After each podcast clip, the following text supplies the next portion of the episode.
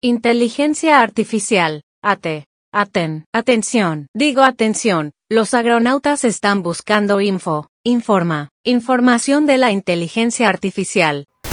Oye, Pau, está bien rara nuestra asistente Gladys. ¿Qué le pasa, eh? Sí, no sé, no sé qué le pasa. Yo también la he notado súper extraña. Es que Héctor le puso, está rarísima desde que se puso a mostrarle ese montón de grabaciones de exposiciones que tenía. Oye, Héctor, ¿qué le hiciste a Gladys? ¿Qué? Pues quería que aprendiera, ¿no? Ay, no, pero así no. ¿Qué le moviste o qué? ¿Le moviste la red neuronal o qué le hiciste? No, pues quería que aprendiera cosas nuevas porque no sabía hacerlo y pues le puse mis grabaciones. Ay, yo creo que le vamos a quedar al doctor Juan para que nos ayude a reprogramarla porque esto está fatal, ¿eh? Tenemos que arreglarla. Urgente. Esto es Agronauta, el podcast donde exploramos este universo llamado agricultura. Navegaremos por las nebulosas galaxias y lejanos planetas de la producción agroalimentaria. Desde agronegocios, manejo de cultivos, producción sostenible y los nuevos avances tecnológicos. Agroescuchas, bienvenidos a Agronauta, el podcast donde exploramos las profundidades de este universo que llamamos agricultura para tratar de lo más vanguardista y relevante. Mi nombre es Torreder. Yo soy Tonatio Quiñones. Y Gabriel Furlong, servidor y amigo. Y aquí, como pueden ver, agroescuchas, tenemos un nuevo agronauta, nuestro agronauta financiera este, tenemos a, a, aquí con nosotros, segunda vez consecutiva, ya está, hasta está con nosotros en el intro. Y también tenemos un episodio, un invitado súper interesante. Vamos a hablar de cosas que ahora sí están en la punta de la lanza de la tecnología.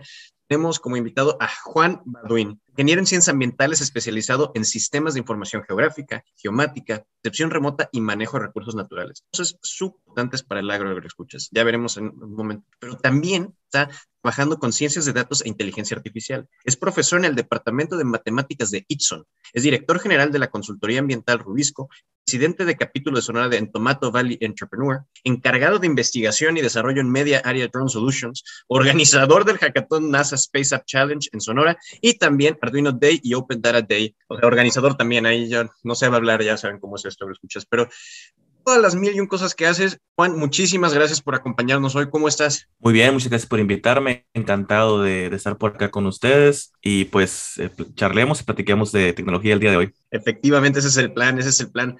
Y tú andas muy callado por ahí. ¿Sí, sí llegaste o estás dormido? Sí, sí, llegué. Como te llegaste mucho, pues me quedé callado. Oh. Pero es importante saber este, que, que, estoy impresionado por el currículum de Juan. Ya he tenido ya oportunidad sé, de Gracias. Con él. Y aparte que es una persona que es muy, muy, muy, este, muy abierta y nos va a enseñar muchos temas de lo que estamos hablando. Eh, yo creo que como preámbulo yo puedo decir que Juan mezcla muy bien lo que es la tecnología de, de inteligencia artificial y cuestiones agrícolas. Yo creo que es de lo más, de lo más eh, disruptivo que he encontrado en cuestiones agrícolas y, que la verdad fue un gran placer que nos, nos tomara la oportunidad de grabarlo. Muchas gracias. Porque también es podcaster y este, vamos a tener esa oportunidad de escuchar un buen tema de, de, de, No, no, todos somos novatos, o sea que Ajá, estamos somos igual, ¿no? Exacto, exacto. Sí. todos somos novatos. Pero aquí creo que eh, lo, eh, vamos a, los temas que vamos a tratar, y yo creo que es bien importante, nos va a explicar qué es la inteligencia artificial y vamos a, a platicar de una aplicación de esto en un cultivo bien importante. Ya lo han de haber visto en el título, pero lo van a ver este, platicado por Juan, va a estar muy divertido.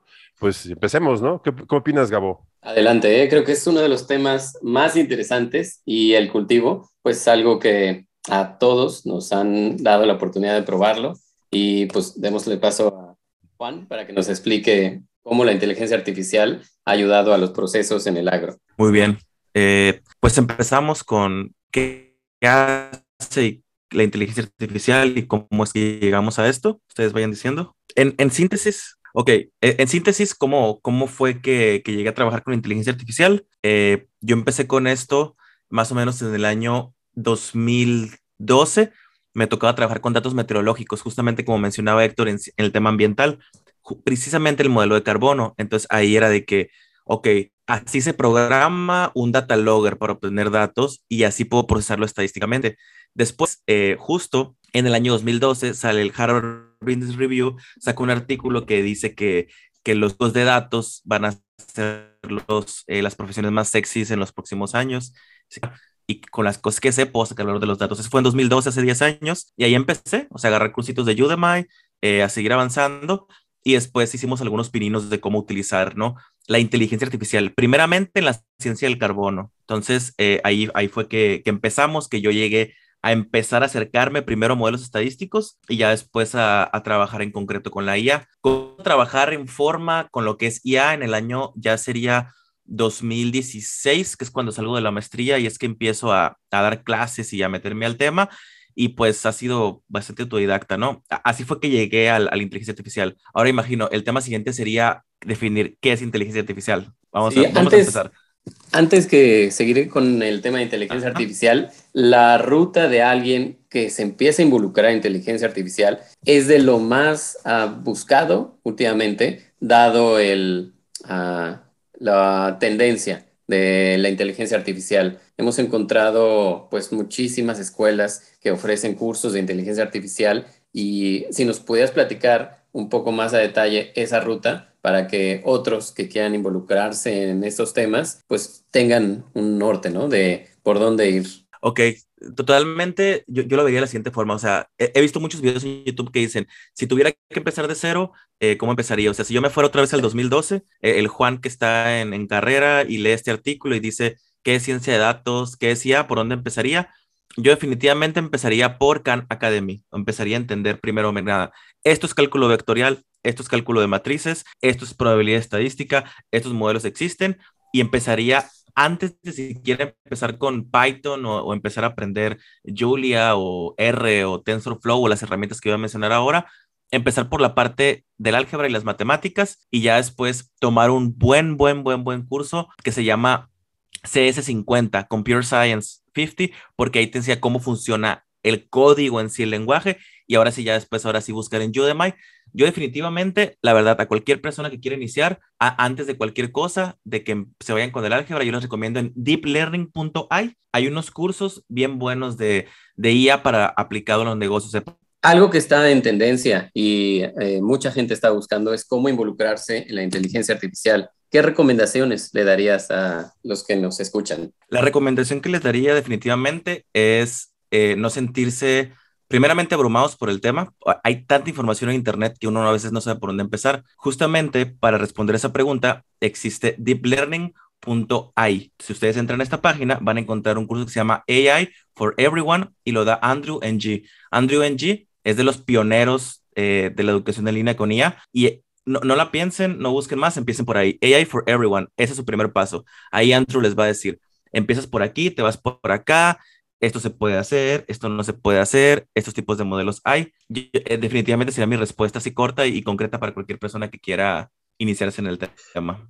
Y para que, sí es importante, perdón, algo que es importante también incluir es la parte estadística, ¿no? Porque muchos eh, piensan que un científico de datos eh, debe adentrarse luego, luego en la programación, pero este componente es muy relevante, ¿no, Juan? Sí, totalmente. Pues de hecho, eh, la, clase que hoy es probabilidad estadística y es lo que les digo, si ustedes aprenden bien a hacer una regresión lineal, si ustedes aprenden bien la regresión logística, saben las bases de la inteligencia artificial, entonces a veces se empieza al revés, ¿no? De que primero quiero aprender este, las herramientas tecnológicas, primero quiero aprender TensorFlow, primero quiero aprender PyTorch, pero la probabilidad estadística es la base de, todo esto, definitivamente, de la IA y de la ciencia de datos, de las dos. ¿Cómo podemos definir la inteligencia artificial? Yo creo que ese es este, el tema. O sea, ¿cuál es la diferencia entre la inteligencia artificial, las redes neuronales y los sistemas de predicción? O sea, porque hemos escuchado muchos de estos temas, escuchamos todo el tiempo este, inteligencia artificial en el agro y todo, pero ¿cómo, ¿cómo lo podríamos definir?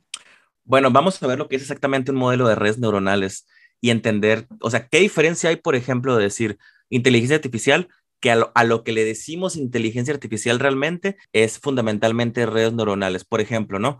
Eh, las redes neuronales son modelos simples del funcionamiento del sistema nervioso, tratan de imitar la manera en la que pensamos. Las unidades básicas son las neuronas y generalmente se organizan en capas eh, y estas capas se van ordenando, ¿no? Una red neuronal es un modelo muy simplificado en el cual tú tienes una capa de entrada que tiene unidades que representan las capas de entrada y tienes varias capas ocultas y una capa de salida. En función de esto se van asignando ponderaciones y cuando tú tienes la, neurona, o sea, el caminito que mejor funciona, ese lo va eligiendo. Entonces, básicamente, lo que haces en una red neuronal, en un arreglo de capas, es determinar cuál es, el, cuál es la mejor manera de tú llegar a un resultado haciendo entrenamiento, ¿no? Por eso se llama aprendizaje. Entonces, cuando dicen machine learning o cuando dicen aprendizaje automático, en realidad aprendes un patrón de cómo llegar a un resultado y cuando se te presenta otra vez ese problema, ya conoces el, digamos, la ruta más corta para resolverlo. E, eso es lo que en esencia funciona una red neuronal en la inteligencia artificial.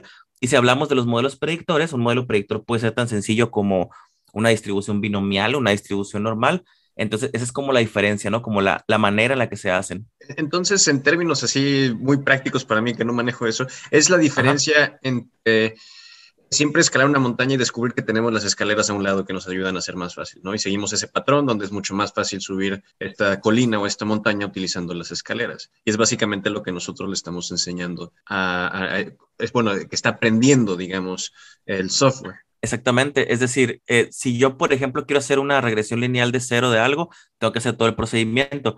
Y si ya tienes la red neuronal hecha, ya lo único que tienes que hacer es darle, alimentarle datos de entrada, hace X cantidad de procesos y te da las salidas, que justo es lo que hacemos en los agaves, en, el tema de reconocimiento de imágenes, ¿no? Le damos una imagen de un agave y nos dice cuánto mide y nos cuenta este, el número de agaves ya no hay que hacer nada, ninguna rutina así como que a mano. Y, también cabría eh, explicar el tema de qué es una regresión lineal.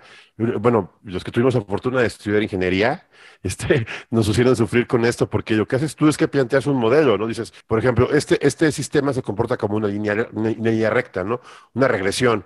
Entonces, este sistema se comporta como una línea y dices, a ver, eh, yo tengo mis datos y quiero ver qué tanto se parece a esta línea. Y tengo un valor y me dice, ¿sabes qué? Se parece tanto se parece mucho, se parece poco, y puedes decir qué es lo que, qué tanto se parece y cómo se comporta para que tú puedas tener un modelo matemático. Eso es una regresión. ¿O lo dije mal, Juan? No, totalmente. O sea, sí, la, premisa de una regresión lineal es ajustar una tendencia de puntos a la, a la, recta de mínimos cuadrados. Sacas la ecuación de la recta de mínimos cuadrados con el beta de 0 más beta de 1 de x, y de esta manera, si los datos se comportan de manera lineal y con una distribución normal, puedes hacer un modelo de regresión. Pero en agricultura, como, como decía mi profesor de estadística en la maestría, los bichos, las cosas vivas no tienen palabra de honor, no se van a comportar de manera lineal, tienes crecimientos logarítmicos, exponenciales, entonces es por eso que, como decía Héctor, una red neuronal es, no escales la montaña otra vez a pie, ahí tienes una escalera, es esta manera corta y fácil de resolver los problemas, esa es la gran diferencia. Entonces, si entendí bien, entendí bien, la regresión, la regresión lineal es, tenemos este suceso y si aparece este suceso, vamos a tener este resultado. Y en una regresión lineal siempre es lo mismo, y a lo mejor con una seguridad de que suceda más o menos, es este suceso esperado el que vamos a tener. Mientras que una red neuronal o el, machine learning es, sigue el patrón. Bueno, estas otras veces que ha sucedido esto, toma estas decisiones. Puede cambiar, tenemos X porcentaje que suceda, pero estas son las decisiones más probables que suceda, ¿no? Exactamente. Y a eso de las decisiones más probables que sucedan, en el argot de la IA le llamamos máxima verosimilitud o máximo likelihood. Y, y justo cuando das, dices, por ejemplo, en, mi caso, ¿no? Que, que, digo, ¿esto es un agave o no es un agave? Utilizo algo llamado regresión logística. Cero cuando no es un agave, uno cuando sí es un agave. Ah, entonces mi output son puntitos, tienes un agave ahí. Y ya de esta manera es más flexible, como menciona sectores. Tienes muchas maneras en las cuales los datos pueden funcionar y de estas muchas maneras usar inteligencia artificial te ayuda a entender mejor los problemas, porque la regresión lineal literal es pensar en una línea y aquí no, aquí estás pensando en conexiones que se bifurcan como si fueran unas raíces, ¿no? Por las redes neuronales. Entonces, incluso a nivel epistémico, palabra muy filosófica, disculpen, es bastante bueno utilizar redes neuronales. Pues sí, Juan, cuando eh, se habla de una regresión lineal o pronóstico o predicción, uno piensa como el pronóstico del clima, pero los modelos de inteligencia artificial buscan hacer predicciones con qué objeto. ¿Qué ejemplos puedes dar para la industria del agro? Ok, voy a entrar directo con lo que, con lo que me ha tocado trabajar más, que es, es, los agaves. Por ejemplo, eh, en, en mi caso, en mi caso, ¿por qué empezamos a utilizar la IA? Y por qué no utilizar una regresión lineal múltiple, no me serviría. Mi input de entrada eh, son imágenes. Yo tengo imágenes de dron, imágenes de dron georreferenciadas en GeoTIFF. Y yo lo que necesito es, como, como ya vimos, o sea, tengo, tengo 50 hectáreas y quiero saber cuántos miles de gaves tengo ahí. Ahora, si ya hablo en términos estadísticos, lo que yo tendría que hacer sería hacer una, por ejemplo, en, en estadística, una clasificación supervisada muy básica. Estos píxeles, yo previamente los identifiqué como agave, pero aquí no funciona así porque voy a tener agaves que son a lo mejor más chaparritos, más grandes, más, más de una manera, más de otra. Es tan variable que hacer un modelo de clasificación supervisado lineal no te va a servir. Yo lo que hago es identifico una matriz de datos. Vamos a pensarlo así. Tú tienes, por ejemplo, una imagen normal RGB a color. Tienes tres matrices de datos, la R, la G y la B. Tomo las tres matrices e identifico, ok, fíjense, este conjunto de píxeles, yo le dije cinco mil veces al modelo, esto es un agave. Ah, las etiquetas es un agave, lo encierro en un, polígono. Cuando le doy una nueva imagen, lo que, hace, lo que hacen los modelos es, toman tu imagen, la parten en muchos pedacitos y si ven un pedacito que se parezca a lo que ya le dijiste cinco mil veces, lo pasa por una regresión logística y si da el 1, es un agave. Y de esta manera, yo con la IA puedo saber, ah, mira, ya no tengo que ir al campo y ponerme a contarlos a mano, puedo saberlo de esta manera. No, sé si fui, o sea, lo traté de simplificar lo más que pude, pero eso en esencia es lo que hacemos. Yo creo que eh, sería un buen lado para empezar, es que una imagen RGB se, se, refiere a los tipos de bandas de color. ¿A qué nos referimos? Si se acuerdan, en otros episodios estamos hablando que la luz está conformada por diferentes frecuencias y estas frecuencias tienen ciertos colores. Entonces, una imagen RGB es los tipos de colores que está tomando nuestra imagen. Una de las imágenes más comunes que se toman con drones o con satélites, agroescuchas. Entonces, es a través de estas imágenes con las que trabajas, ¿no? Con lo que estabas explicando, con los colores, es lo que estabas más o menos explicando. Héctor, que RGB es red, green and blue. O sea, es rojo, en verde y azul. O sea, es una imagen de esos colores que eh, si tú los tomas y haces una, estructura de píxeles, las imágenes se crean por diferentes de colores. Lo que haces es que tú separas el color verde, rojo y azul. Si los juntas todos te va a dar una imagen. Ese es un RGB. Y también dicen que eh, hay, hay diferentes tipos, ensayan todo esto. Lo que nosotros vemos en una imagen, pero para explicarnos, si lo digo mal, me dices, Juan, ¿eh? Adelante, eh, adelante. Son muchos puntitos, muchos píxeles, y cada píxel tiene un tono de red, eh, de, este rojo, azul o, verde. Y, te va diciendo, la imagen los va identificando. Esas son las imágenes que hacen en el celular. Y, por ejemplo, si entre más grandes sean, son archivos más grandes. Y se llegan a comprimir, etcétera, se van a modificar. Y eso es lo que identifica el, sistema, la inteligencia artificial, estos sistemas RGB. Bueno, pueden ser otros modos, ¿no? Pero principalmente ese es el funcionamiento de o sea, una, una imagen es una matriz, es matriz que son muchos puntitos ordenados de diferentes formas, millones de puntitos que vemos organizados con un archivo. Cuando mandan una imagen, mandan un archivo donde dicen, estos son los píxeles en cada punto. Por eso son tan pesadas las imágenes, ¿no? Bueno, que ya ha mejorado mucho, ¿no? Sí, ahí, si, lo queremos ver bien simplificado, imagínense un cuadro, así como esta libreta que tengo aquí. Tienes filas y columnas como un Excel, pero es un Excel gigante y tienes tres, tienes archivos de Excel que tienen el red, el, este, el green y el blue.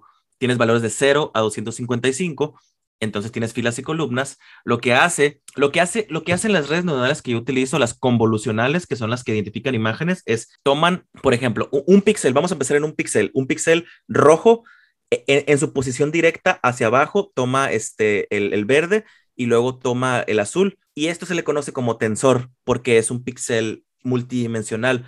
Por eso la librería que, más se ha utilizado para detección de objetos de Google es TensorFlow, es el flujo de los tensores. Entonces, básicamente, tienes tres matrices gigantescas, aprendes a identificar patrones y cuando esos patrones se parecen muchísimo al entrenamiento, te tira un 1 y ya. Esto es un agave y hasta ahí vamos. Ahorita, ahorita les voy a explicar la parte que sigue. sí, sí. Sí, sí, sí, sí. Me gusta hasta el momento porque eso está muy, muy interesante. Sí. sí, digo, el cómo funciona la inteligencia artificial para reconocimiento de imágenes es eh, impresionante. Ya nos hablaste de drones y el beneficio del conteo de, de los agaves en lugar de pues, irse a contar uno por uno. Por uno pero tanto las predicciones como los escenarios nos traen muchos beneficios. ¿De cuáles otros podríamos hablar? Muy bien, entonces, eh, específicamente en lo que yo estoy ahorita trabajando es, ok, el conteo de plantas per se no es nuevo, o sea, se ha venido haciendo desde los algoritmos de Saga y todo esto. ¿Qué valor agregado le podemos dar? Vamos a ver el siguiente paso. Muchas de las veces, amigos, eh, dicen un sistema de inteligencia artificial porque son varios modelos que están interactuando, ¿no? En, mi caso, el primer modelo lo que hace es, le avientas una imagen gigante y te dice, tienes 14.000 agaves ahí. Ok, está bien. Eso, eso es más o menos sencillo, lo, lo que se le conoce como Object Detection. Ahora, el Instance Polygonization es este polígono tiene esto. Entonces, ah, mira, el agave número 724 mide en su radio tanto y mide en su altura tanto. Y aquí es donde se pone bueno el asunto. Ok, ahora yo ya no tengo una imagen como datos, ahora tengo una segunda cosa que literalmente es un archivo de texto que te dice, el agave del 1 al 14000 mide tanto de altura, tiene este diámetro. Ah, si tengo altura y tengo diámetro y tengo peso de campo, puedo decir, un agave que mide tanto de altura y mide tanto de diámetro, va a pesar tanto. Y de este peso, tanto es carbono. Ah, entonces yo puedo decir, tengo tanta biomasa aérea de las cuales tanto peso es de piña, tanto peso es de carbono.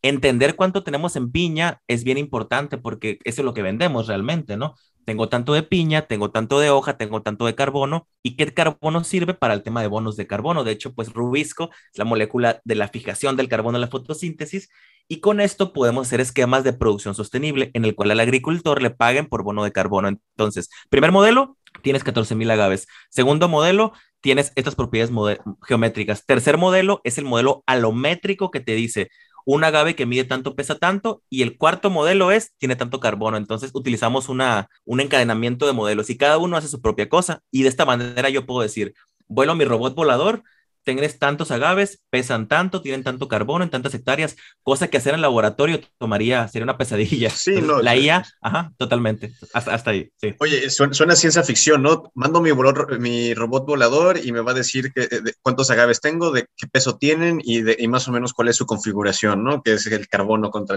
contra la piña. No, no, no, qué loco está.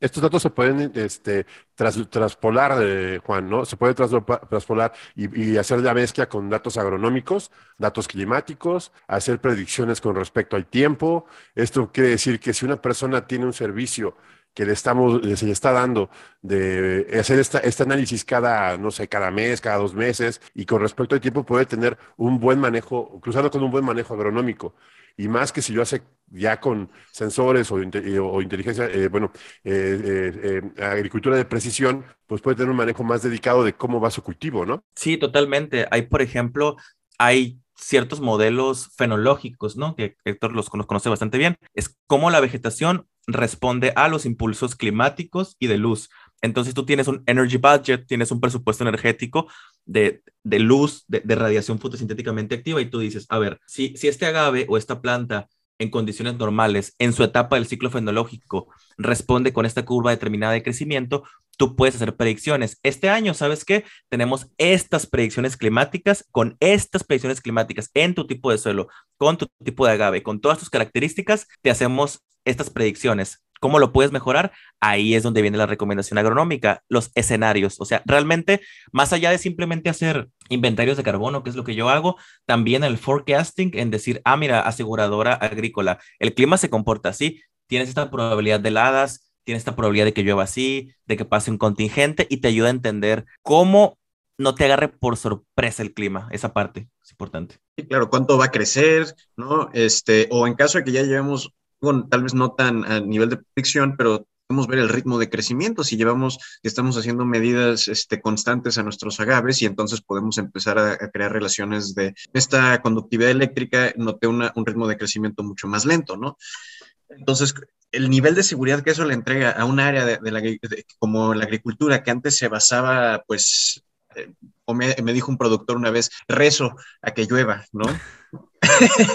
es, impresionante porque simplemente eh, transforma por completo la manera en la que empezamos a manejar y a ver nuestros cultivos, ¿no? También, Juan, quiero, aquí la pregunta es, ¿podríamos detectar plagas?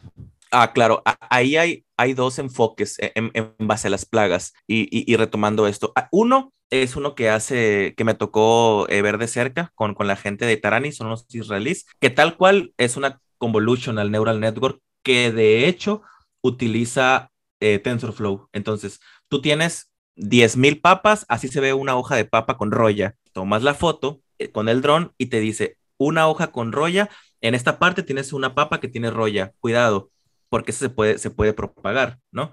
Y luego, eh, metabólicamente hablando, esto lo, hemos hablado con Héctor un par de veces, si tú tienes cierta tasa metabólica basal de un organismo en cierta etapa fenológica, en cierta temperatura, con cierta humedad, tienes cierta media. Si se pasa de cierta media a una desviación estándar 2 para arriba, quiere decir que básicamente la planta tiene calentura. Y si pasa esto, puede que esté enferma. Entonces va de las dos maneras. El análisis estadístico básico de no es normal la temperatura que tiene a de hacer detección en, hoja directamente con, con sintomatología. Y, si nosotros ya tenemos los datos de cuáles son los ambientes que mejor que más ayudan a cierto tipo de variedades, por ejemplo, X suelo es bueno para crecer el agave, como lo estamos mencionando. Entonces, podemos aplicarlo a la reversa, ¿no? Podemos ver y yo tengo un predio, ¿qué es lo que me conviene cultivar ahí utilizando este tipo de datos, ¿no? Ah, sí, sí. De hecho, por ejemplo, eh, ese tipo de análisis, análisis multicriterio para la aptitud territorial, territorial para el uso sostenible, que es lo que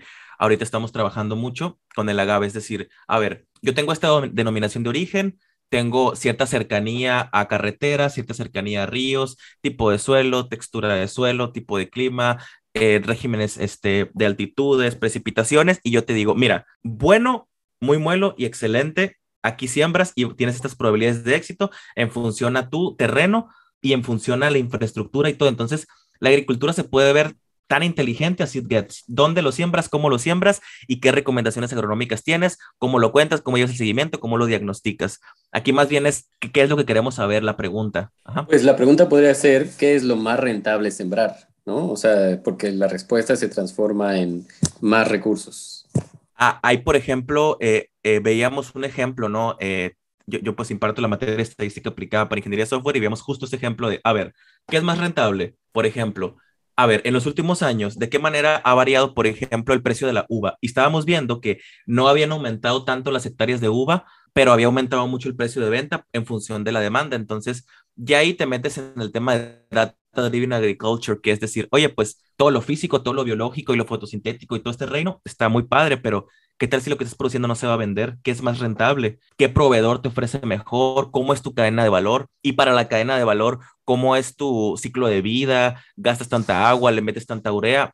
Ese tema financiero es bien importante en, Data Driven y creo que las uniones agrícolas, no sé qué tanto se han metido a esta a este tema de evaluación de mercados y microcluster económicos y todo esto, pero sería también interesante, ¿no? Todo lo que presta parte para, para la parte económica. Entonces, lo que nos estás mencionando es que no solo podemos empezar a unir los, los factores climáticos de suelo y hasta este, bióticos, ¿no? Es decir, la, la, información que tenemos de la planta, sino bien empezar a meterle todos los temas de los datos que conseguimos de mercado y los datos económicos de, a niveles globales, a niveles nacionales, estatales, etcétera, para tener una, escenarios que me dicen, ¿sabes qué? Este es el momento de crecer esto, porque el clima, mercado, todo me lo, lo dice. ¿Ese es el nivel de, de, tecnología a la que estamos llegando? Sí, inclusive si, por ejemplo, tienes mucha vocación territorial en un lugar para sembrar algo, pero te queda muy lejos la, la supply chain, puede que por por, por, haber hecho todo, todo, este, todo este camino de, de, llevar tu producto, eh, te cause un gasto. Entonces, a ver, estás más cerca,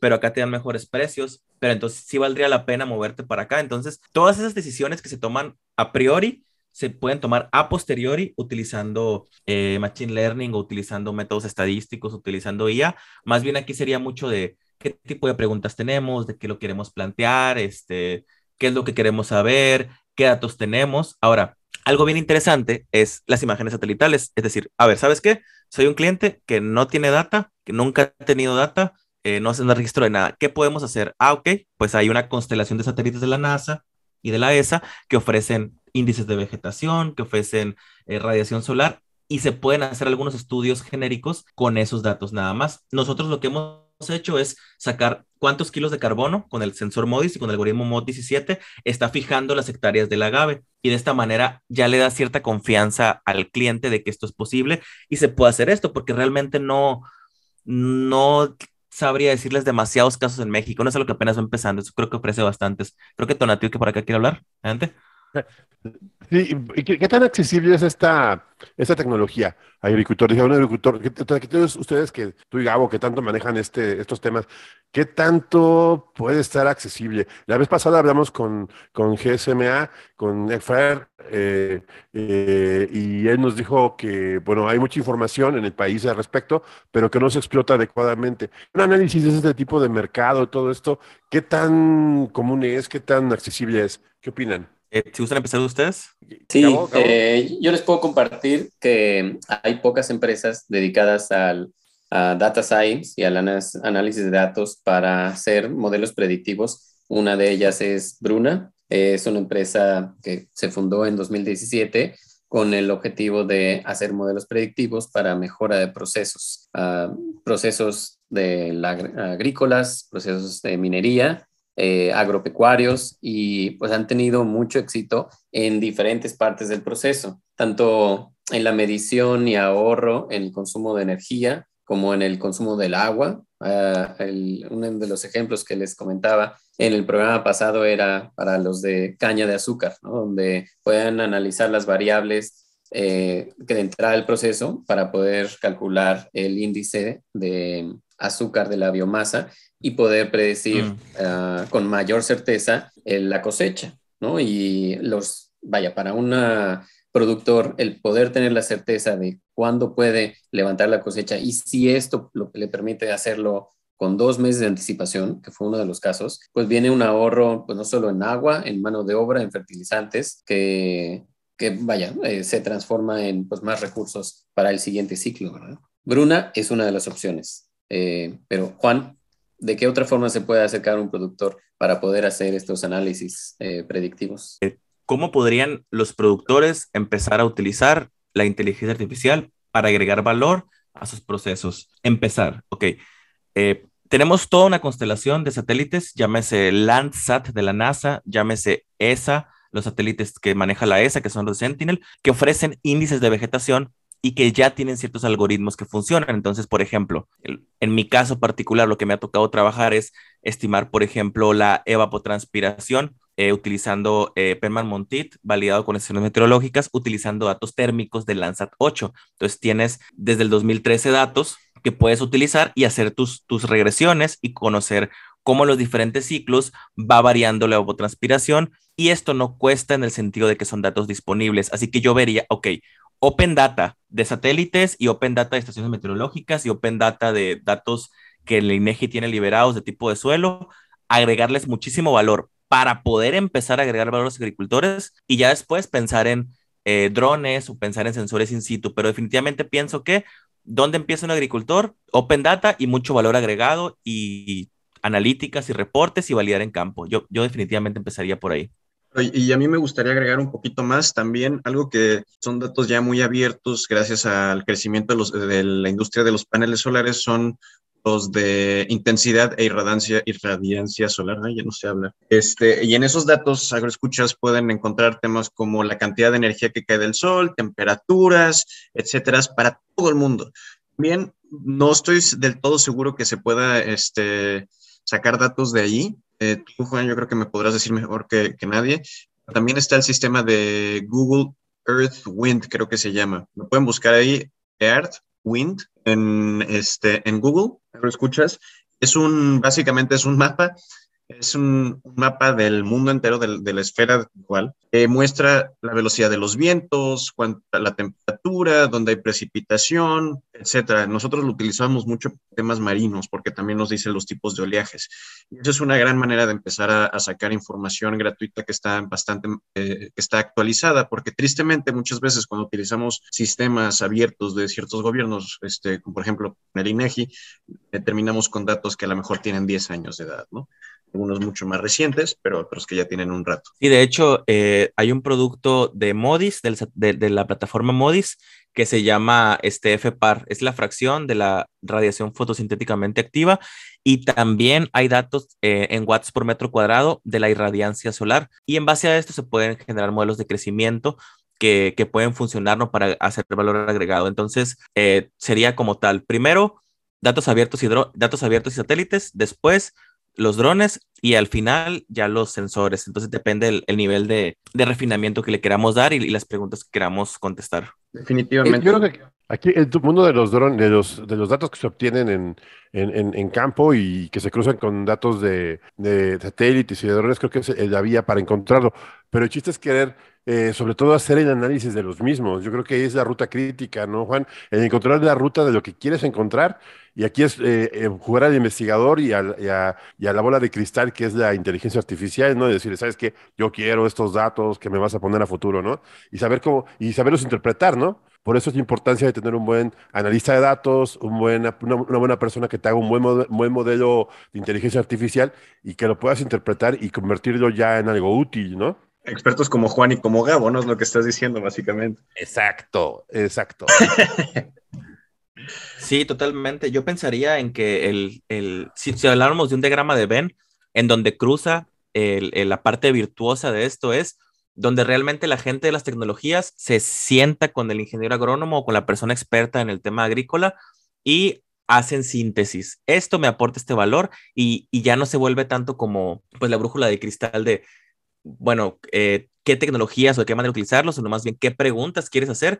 Y a veces hay una desconexión, o sea, la gente que sabe mucho de IA y de tecnología no tiene ni idea de la roya, ni tiene ni idea de la evapotranspiración, ni de los grados BRICS y todas estas cosas. Entonces yo pensaría más hacer estos, válgame, estos crossovers entre gente del agro y gente de tecnólogos que trabajen juntos. Y como no hay muchos ejemplos aún, lo vuelve un campo pues, pues grandísimo, ¿no? Para hacer este tipo de experimentos a nivel de investigación y a nivel productivo. También son trajes a la medida, ¿no, Juan? Porque depende de qué, requiera cada productor, es lo que se lleva a ofrecer, ¿no? Sí, así es. En, mi caso fue de que, a ver, IA en agaves y ya tengo, eh, ya voy para un poquito más de un año, solo agaves, solo agaves, ya sé la morfología que tienen, ya sé cómo se comportan, ya sé cómo son, entonces yo pensaría eso, ¿no? De que la IA es un traje de desastre siempre, o sea, es el modelo que funciona en agaves y ahí está ok, que si tú quieres hacer uno para otro cultivo, hay que trabajar en hacerlo, hay que trabajar en desarrollarlo, en desplegarlo. Entonces sí, totalmente. Y creo que depende del productor, ¿no? De qué tan abierto esté para incursionar en esta área, eh, tener la intención de manejar datos, datos que pueden venir de sensores. Entonces viene toda una inversión en, en varias tecnologías para poder hacer que esto funcione y poder ver el valor, ¿no? Definitivo. Pues yo creo que podemos, este, vamos a encaminarnos ya a la parte final del episodio. Yo creo que eh, me gustaría mucho, o les propongo a, los, a, que, hagamos los cuatro, una como oferta de qué podríamos eh, obtener, qué podría, qué podría tener un, un productor de esto de que estamos hablando, de inteligencia artificial, eh, ¿qué, qué, qué, productos serían atractivos para ellos? Esto es, por ejemplo, yo creo que, eh, según lo que platicamos, Juan, y lo que podemos hacer en conjunto, digamos, los agronautas y, sobre todo Rubisco, es primero, yo creo que es la, viabilidad, ¿no? Saber si un predio, un sitio, un mercado, una, una, forma de producir, de producir es, viable. Eh, ¿Cómo ves esta parte? Sí, definitivamente eh, el primer paso de esto es decir, ok, aquí está tu territorio, tu territorio tiene estas características físicas, climáticas, bióticas, abióticas, socioeconómicas. En base a esto, este es tu panorama. Es recomendable en estas zonas sembrar ese tipo de cultivos porque hay una aptitud del terreno, pero también hay una hay un tema de aptitud en que ahí se va a vender bien. Entonces, lo primero que podríamos ofrecer sería empezar por ahí, totalmente.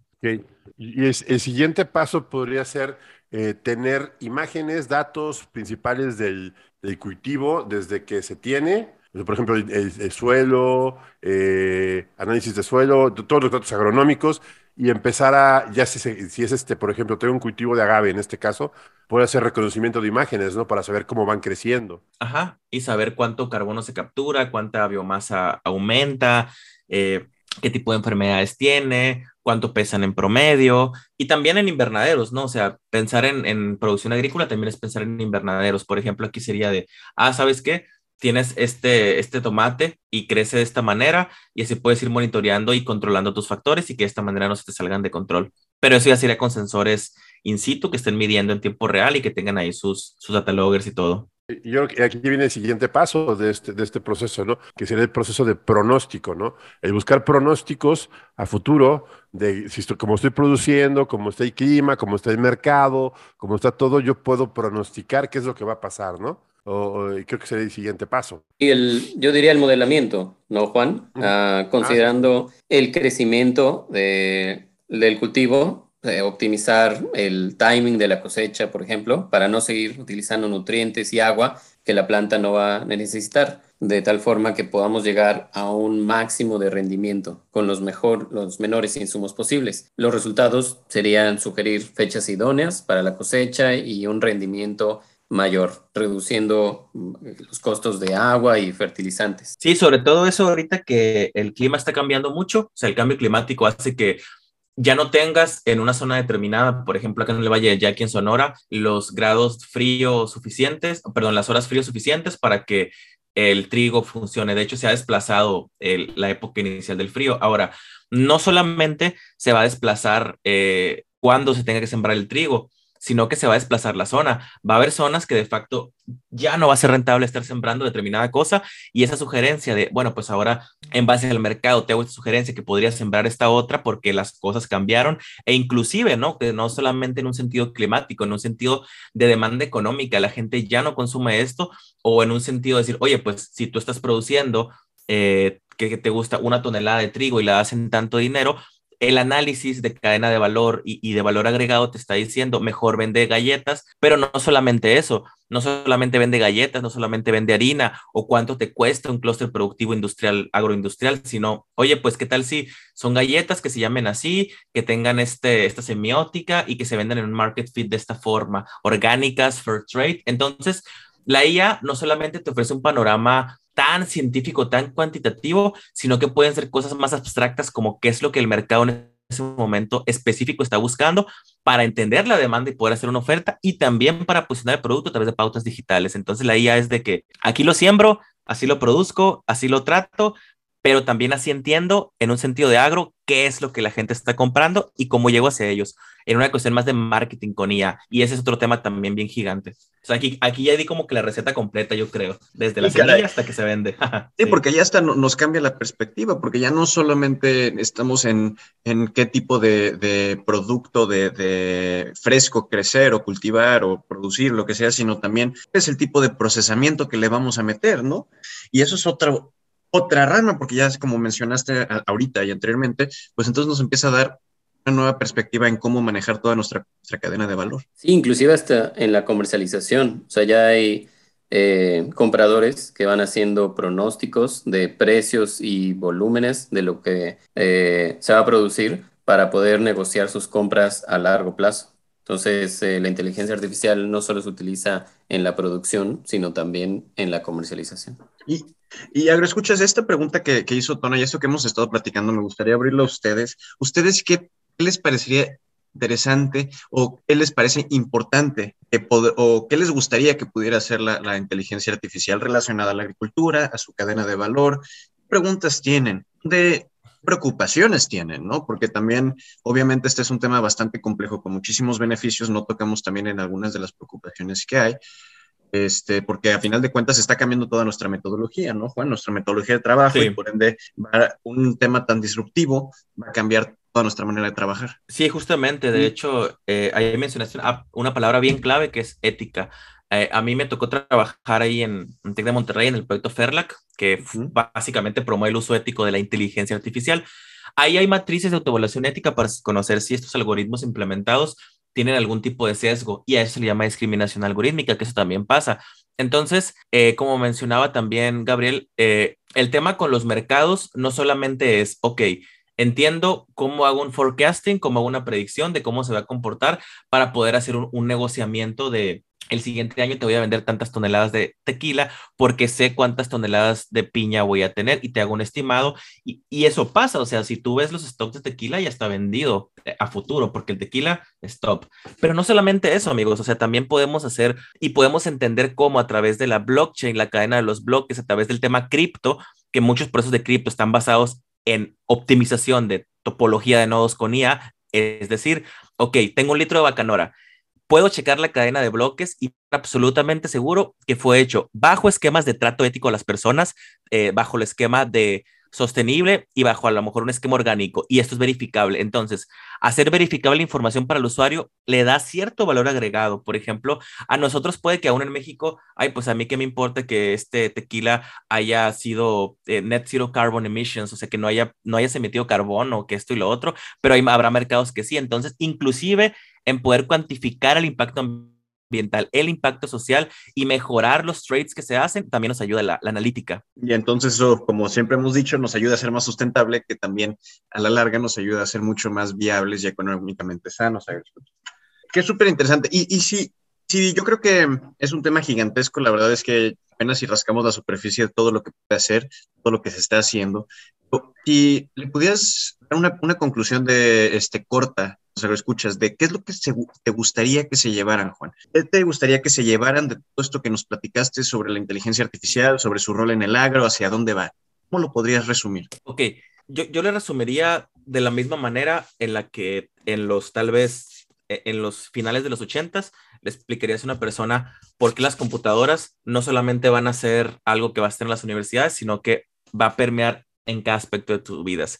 Aquí ni siquiera habría que decir, va a futuro la IA a hacer XYZ. No, o sea, los precios de los gansitos que compramos están determinados por modelos de IA. Eh, lo, el anuncio que vemos en Facebook está hecho por algoritmos de clusterización que te segmentan un mercado. La película que te recomienda en Netflix es eso. Entonces, realmente, para, para esto tan noble que es la agricultura, que, que depende eh, pues tantas familias y depende de tanta economía, tantas personas, usar IA no es una cuestión a estas alturas del 2022 no es una cuestión de ver hacia el futuro tanto como decir un valor agregado solamente, para mí es una cuestión de o se empieza a trabajar con IA o ya no va a haber otra manera de estar, digamos, vigentes y poder asegurar que vamos a poder seguir este, permeando en un mundo cambiante. Entonces, ese es el tema, que la IA, en resumidas, muy, muy resumidas, la IA nos ayuda a adaptarnos a un mundo que cambia muchísimo y poder saber hacia dónde, hacia dónde apuntar. A, eso lo, lo, resumiría. Gran conclusión, eh, Juan, gran conclusión. Eh, Gabo, pues vamos a empezar a cerrar. ¿Qué te parece si nos das una última, un último empujón a este tema? Seguro. Eh, creo que la inteligencia artificial puede verse como ah, un proceso que nos va a automatizar o que puede reemplazarnos, pero va más allá de eso va a poder eh, darnos las herramientas para tomar mejores decisiones y complementa lo, que, eh, lo que el agricultor necesita para poder generar un negocio más rentable. Entonces, mi recomendación es, por eso le preguntaba a Juan, ¿qué camino debería seguirse alguien que quiere involucrarse en inteligencia artificial? Pues hay muchos jóvenes eh, que están estudiando programación, estadística y prepararse para poder ofrecer los servicios como científicos de datos para los agricultores, eh, pues promete mucho valor para la industria y pues para asegurar la cadena de abasto. Pues, sí, me parece muy bien. La verdad es que este ha sido un episodio que súper interesante. La verdad es de, un tema. Muchísimas gracias a, a, Gabo y a ti, Juan, por simplificar ese tema tan complejo. Obviamente, este es un tema que tendremos que seguir platicando. Ahora creo que con eso nos empezamos a, despedir. Este, nuevamente... Yo creo que Juan, danos tus datos para ponerlos. Si alguien te quiere contactar. Ok, claro, con mucho gusto. Eh, yo estoy en las redes como Rubisco MX, en, en, Facebook, en Twitter, en Instagram, eh, y en mi correo, claro, juan arroba rubisco.mx.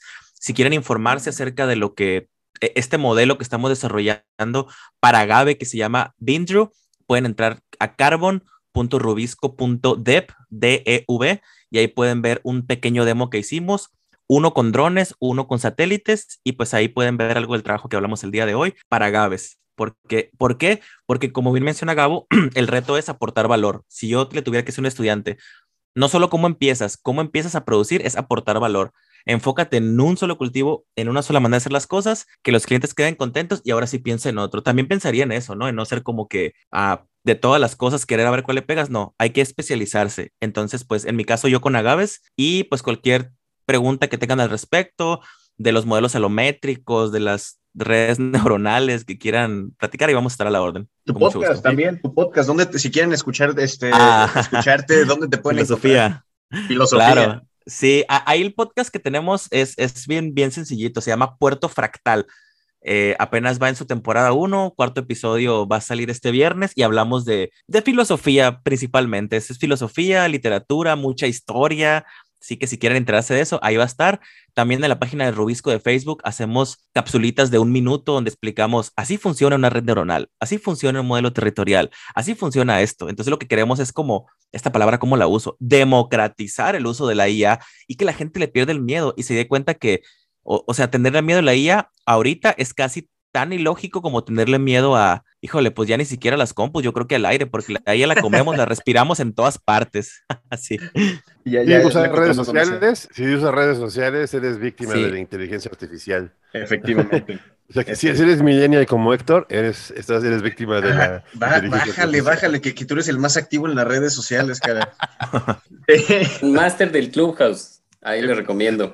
Escuchar las salas de Tona. Muy buenas las salas que pues. maneja Tona. Yo igual, pues, eh, igual les comparto mi correo, eh, gfurlong, arroba altumlab.cl y si gustan ingresar a bruna.ai, tenemos un blog donde se habla de la inteligencia artificial para mejorar la eficiencia comercial en la agricultura. Hay un caso ahí de la Universidad de Cataluña, muy interesante que les puede dar mucho más entrada a aplicaciones de inteligencia artificial. Pues no se diga más. Muchísimas gracias, Juan. Muchísimas gracias, Gabo. Eh, síganos en las redes sociales, ya saben cómo somos. Somos Aeronauta MX. Eh, tenemos este, este episodio, es el por eso dice que la, cereza de pastel de los temas tecnológicos tenemos. Más adelante vienen otros temas de, inteligencia artificial, de, vienen más temas de, tecnología. Y pues vamos a plantear algunos problemitas y les tenemos por ahí una sorpresita muy pronto, ¿no, Héctor? Efectivamente, ahí le estamos preparando, le estamos eh, poniendo azúcar, caramelo, toda la sorpresa para que sea bien buena, escuchas. bueno, pues muchas gracias. Gracias. Muchas gracias. Gracias, Juan. Gracias, Héctor. Y estamos en contacto. Hasta luego. Hasta luego. Hasta la próxima. Hasta la próxima.